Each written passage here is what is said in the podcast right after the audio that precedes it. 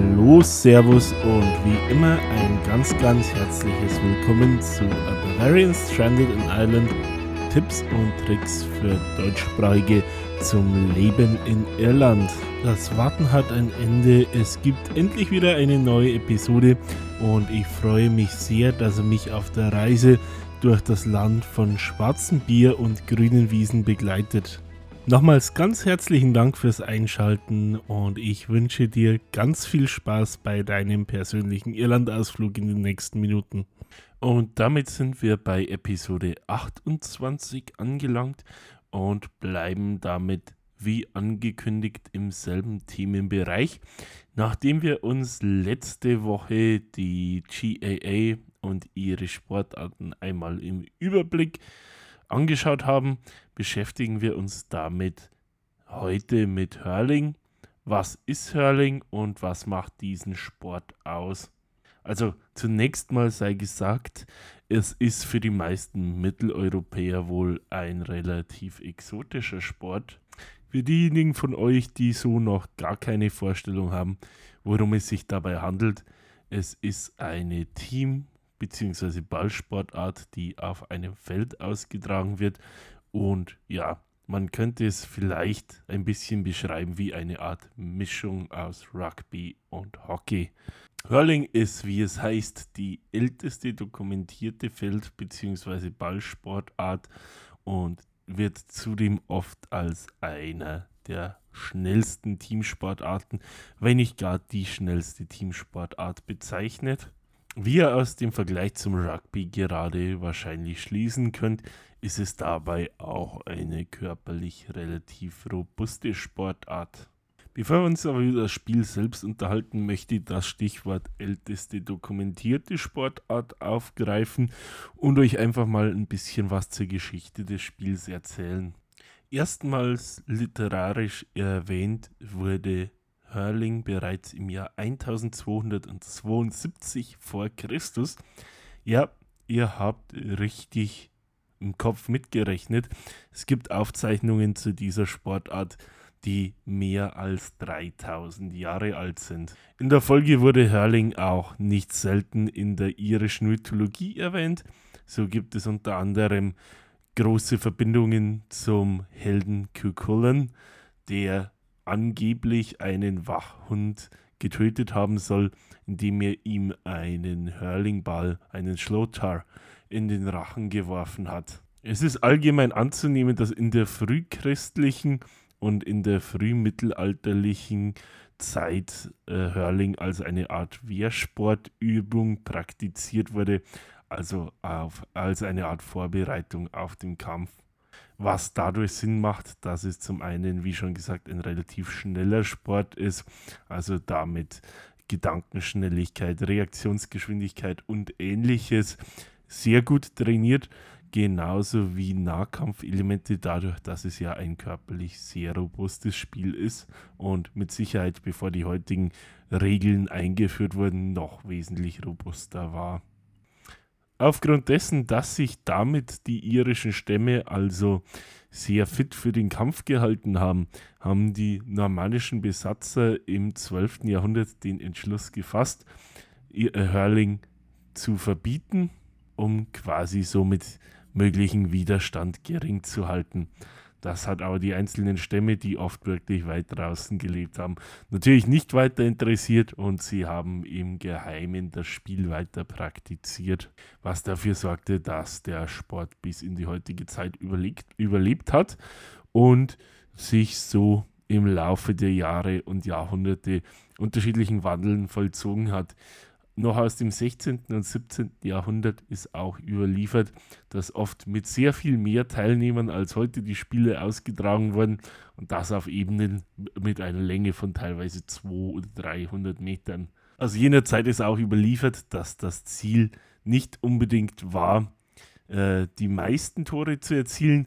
Gewonnen hat damals ähm, in vielen Varianten des Spiels das Team, das als erster den Ball im Tor untergebracht hat. In der Folge gab es dann einen kleinen Niedergang in, während dem großen Hunger, The Great Famine, in den 1840er und 1850er Jahren synchron zum Bevölkerungsschwund ist auch der Hurling-Sport deutlich zurückgegangen und in manchen Regionen sogar fast ausgestorben. Dem wurde jedoch im Laufe desselben Jahrhunderts massiv entgegengewirkt und durch ein wiedererstarkendes irisches Nationalgefühl und auch ein Bewusstsein der kulturellen Bedeutung des Sports folgend wurde im ausklingenden 19. Jahrhundert die GAA, die Gaelic Athletic Association, gegründet und von dieser im Jahre 1884 dann ein offizielles Regelwerk fürs Hurling definiert. Und auch hier haben wir wieder ein gutes Stichwort gefunden und ich möchte damit dazu übergehen, wie denn so ein Hurling-Spiel vonstatten geht und wie die Regeln aussehen. Ich habe ja eingangs schon ein bisschen was zur Natur des Spiels gesagt, vielleicht dazu ergänzend. Also am Spiel nehmen zwei Mannschaften teil mit jeweils 15 Spielern, die in, einer, in der Regel in einer Formation auflaufen, die wie folgt aussieht. Es gibt einen Torwart, davor zwei Abwehrreihen mit jeweils vier Spielern, zwei Mittelfeldspieler und vorne acht Stürmer bzw. Angriffsspieler in ebenfalls zwei Reihen. Ziel des Spiels ist es am Ende, mehr Punkte und Tore zu erzielen als die gegnerische Mannschaft. Dazu muss ein etwa 120 Gramm schwerer harter kleiner weißer Ball, der etwas an einen Baseball erinnert, eben entweder in die Maschen des Tores, das mit 6,50 Meter auf 2,50 Meter minimal kleiner ist als ein Fußballtor, befördert werden, oder zwischen die darüberliegenden Stangen, die die Höhe des Tores übersteigen und damit ein bisschen an die ähm, Stangen eines in Anführungsstrichen Tors beim Rugby oder American Football erinnern. Zu befördern. Wer den Ball Schlotter genannt im Tor selbst unterbringt, erhält damit ein Tor, das drei Punkten entspricht. Wer zwischen die über dem Tor liegenden Stangen trifft, erhält einen Punkt. Ich möchte das euch ganz kurz an zwei Beispielen verdeutlichen. Wenn eine Mannschaft zwölf Punkte und ein Tor erzielt und auf eine Mannschaft trifft, die 15 Punkte erzielt, endet das Spiel unentschieden, da beide im Gegenwert jeweils 15 Punkte erzielt haben. Ein schönes Beispiel ist hier vielleicht auch das vor wenigen Wochen ausgetragene All-Island Hurling Final zwischen Limerick und Kilkenny. Limerick hat 30 Punkte erzielt, Kilkenny 2 Tore und 15 Punkte. Damit hat Limerick mit 30 zu 21, also mit einer Punktedifferenz von 9, das Spiel für sich entschieden. Haupthilfsmittel des Spiels ist dabei der sogenannte Hurley, ein ja, langer Holzschläger, der je nach Altersklasse und Größe des Spielers zwischen 45 und 100 cm lang ist und vorne eine Kelle aufweist. Üblicherweise wird der Ball mit dem Hurley aus der Hand oder vom Boden geschlagen und so gepasst oder aufs Tor geschossen. Auch kann er dazu verwendet werden, äh, den Ball vor sich herzutragen, quasi in einer Art Dribbling oder mit dem Schläger den Ball vom Boden aufzuheben. Die Verwendung eines sogenannten Hurleys erfordert einige Übung, was das Spiel insgesamt zu einem äh, relativ anspruchsvollen Spiel macht. Nicht nur durch seine Schnelligkeit, sondern auch, weil es doch einige Übungen in Bezug auf Koordination und Umgang mit den Spielgeräten, sowohl Schläger als auch Ball, erfordert. Zum Spielverlauf ist noch zu sagen, dass die Spieldauer etwas von der Wettbewerbsklasse abhängt, in der eine Partie stattfindet. Die Standardspieldauer äh, zwischen beispielsweise zwei Vereinsmannschaften bei den Erwachsenen liegt bei 30 Minuten, also bei zweimal 30 Minuten, also bei insgesamt einer Stunde Spielzeit plus Nachspielzeit. Bei den Spielen im Seniorenbereich zwischen County-Mannschaften also bei, quasi bei Turnieren zwischen den Grafschaften, wird die Spielzeit auf zweimal 35 Minuten, also insgesamt 70 Minuten plus Nachspielzeit erhöht.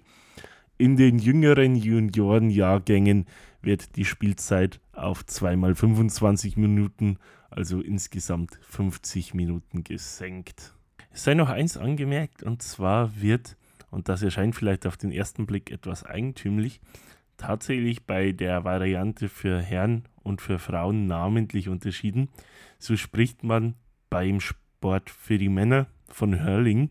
Bei den Frauen ist dies allerdings als Kamogi benannt. Während es grundsätzlich der gleiche Sport ist, ist beim Kamogi das Spielfeld etwas kürzer, genauso wie auch der Hurley, sprich der Schläger. Damit ihr auch, was die Spielfelddimensionen betrifft, einen Begriff habt, bei den Männern ist selbiges zwischen 128 und 146 Metern lang und 71 bis 91 Meter breit. Also so gesehen doch eine ganze Ecke größer nochmal wie ein Fußballfeld, was auch die für eine Mannschaftssportart hoch anmutende Zahl von 15 Spielern mit erklärt. Zu dem, was ich euch bereits über Spiel erzählt habe, möchte ich noch ein paar essentielle Dinge aus den Regeln anfügen. Und zwar, ich habe den Punkt Dribbling ja schon vorhin angesprochen. So ist dazu zu sagen, dass wenn der Ball in, sich in der Hand eines Spielers befindet, darf sich der Spieler maximal vier Schritte mit dem Ball in der Hand bewegen. Ähm, nach vier Schritten spätestens muss der Ball den Schläger oder den Hurley berühren. Auch darf der Ball maximal vier Sekunden in der Hand gehalten werden. Die Zeit, die es benötigt, um vier Schritte zu machen, wie es offiziell im Regelwerk heißt, was auch zur Schnelligkeit des Spiels beiträgt. Auch ist es nicht erlaubt, den Ball mit der Hand vom Boden aufzuheben Heißt, aufgelesen werden darf dieser entweder mit dem Hurley oder darf mit dem Hurley vom Boden weg geschlagen werden. Darüber hinaus ist es auch erlaubt, den Ball mit dem Fuß zu spielen. Auch darf er mit der Hand gespielt werden, allerdings nicht geworfen werden. Dies ist ein technisches Foul, sondern er muss mit der flachen Hand geschlagen werden, so wie er auch mit dem Hurley weitergespielt werden würde. Weiters ist es untersagt, einen Gegenspieler mit dem Schläger zu schlagen. Daran anknüpfend ist inzwischen aufgrund der Ballgeschwindigkeiten und möglicher Verletzungen durch die Schläger das Tragen eines Helmes inklusive Gesichtsschutzpflicht für alle Spieler.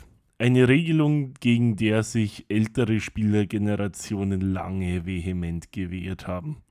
Damit wären wir soweit mit dem Spiel selbst durch. Nun möchte ich euch noch ein paar Fakten außenrum liefern, was den Hurling betrifft oder wer das Spiel etwas intensiver verfolgen möchte und sich jetzt erwundert, wo hier der größte Erfolg liegt, beispielsweise, ist zu sagen, dass das Ganze doch relativ Südlenster und Munster zentral ist.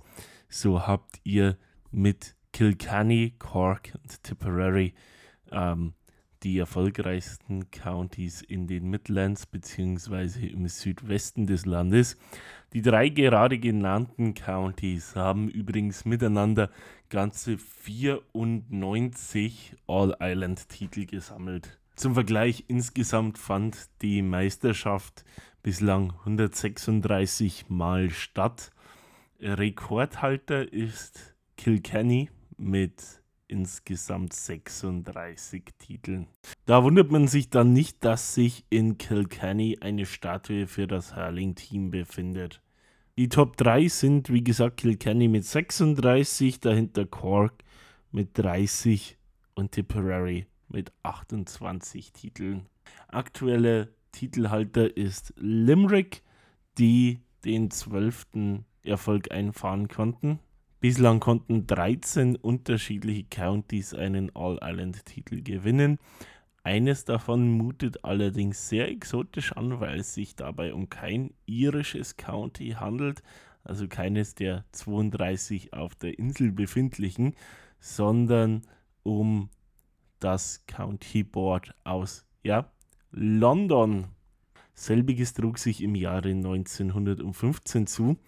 Zur Ergänzung, auch heute noch nimmt London äh, als eines von mehreren Überseegebieten, in Anführungsstrichen, was die GAA äh, betrifft, äh, an den äh, nationalen Meisterschaften teil.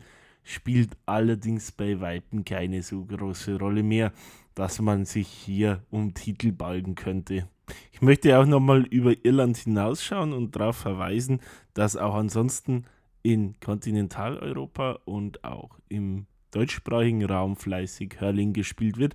Heißt, wer Interesse am Sport hat oder daran gewonnen hat, mal zuschauen möchte oder sich vielleicht selbst daran ausprobieren möchte, hat mit Sicherheit auch in einer erreichbaren Entfernung die Möglichkeit dazu.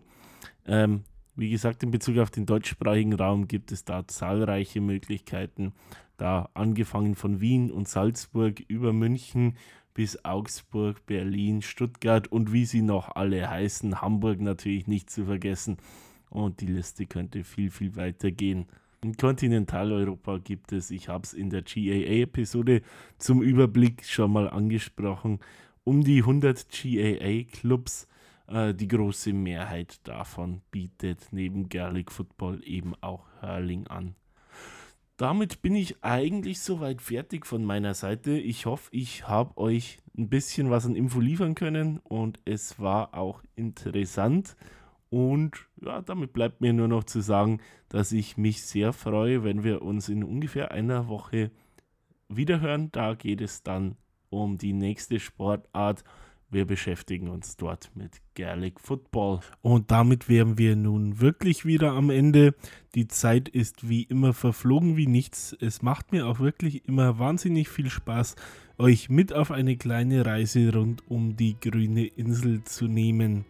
Wenn es euch genauso geht und euch der Podcast gefällt, würde ich euch ganz herzlich bitten, dass ihr ihm auf den sozialen Medien folgt, Facebook, Instagram und so weiter.